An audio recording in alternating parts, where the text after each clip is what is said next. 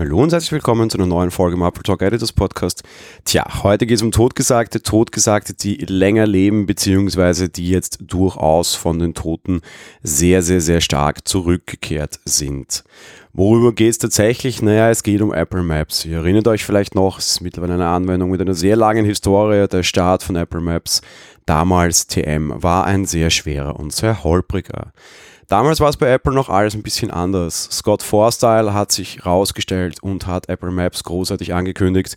Man hat Google mehr oder minder von den iPhones verbannt und es war ein wirklich großes Desaster. Es ist mittlerweile fast acht Jahre her, aber damals ging es wirklich äußerst schlimm los, so weit, dass Leute sich irgendwie eine Webanwendung auf ihren Geräten installieren mussten, um tatsächlich wieder auf Kartendaten zugreifen zu können, auf die Kartendaten von Google. Apple Maps war sehr schlecht, hatte sehr, sehr lange einen schlechten Ruf. Das hat sich leider auch ein bisschen bis heute gehalten und ich muss fairness aber gestehen, gäbe es die Apple Watch nicht, wo ich die Anweisungen auf dem Handgelenk sehr schätze, würde ich vielleicht auch tatsächlich heute noch Google Maps größtenteils verwenden. Ich verwende es aber auf jeden Fall immer noch sehr stark und beide Anwendungen sind auf meinem ersten Platz auf dem Homescreen.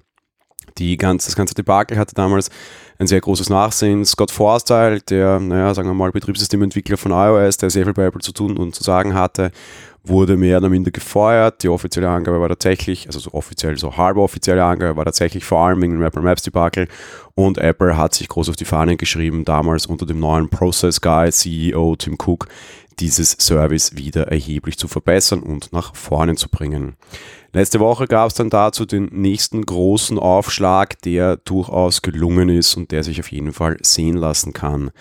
Letztes Jahr wurde eine neue Version von Apple Maps angekündigt mit vor allem deutlich gründlicheren Kartenmaterial und dabei gab es einen sehr großen, sehr wichtigen Schritt, über den ich heute auch sprechen mag, den vielleicht damals gar nicht so jeder gesehen hat.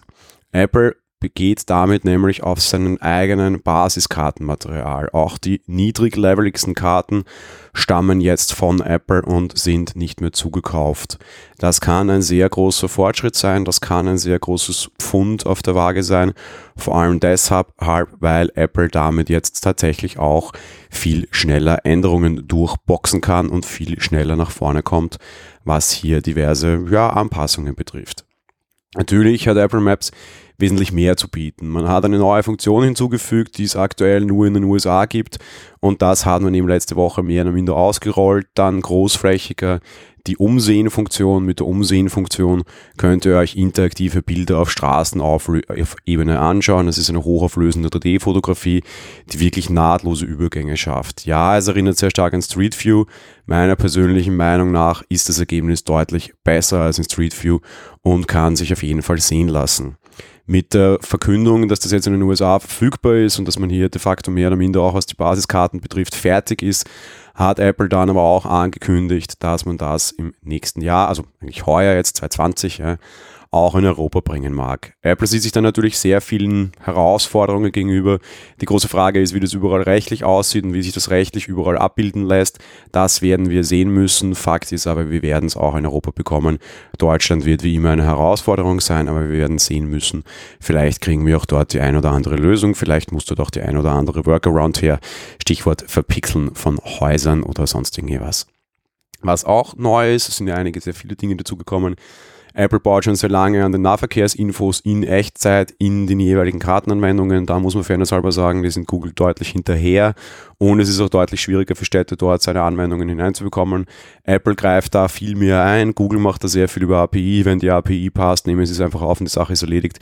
Apple hat da deutlich höhere Anwendungen. Ich habe zufällig mal ein bisschen mitgearbeitet daran, dass die Wiener Verkehrsdarstellungen alle in Kartenanwendungen hineinkommen. Ich weiß, dass es bei Google sehr einfach war. Ich weiß, dass es bei Apple sehr komplex war. Was jetzt auch dazu kam, sind ähm, Flugstati, also quasi Informationen über Flugzeiten durchaus sehr nett. Ein sehr praktisches Feature, das ich sehr schätzen würde, sind die Indoor-Karten für Flughäfen und für Einkaufszentren. Ich würde mir das auch sehr gerne für meinetwegen Universitäten oder Museen wünschen. Gerade bei mir auf der Technischen Universität in Wien war das einfach total chaotisch. Da gibt es ganz viele unterschiedliche Campusse oder Campi, keine Ahnung, wie die richtige Mehrzahl ist.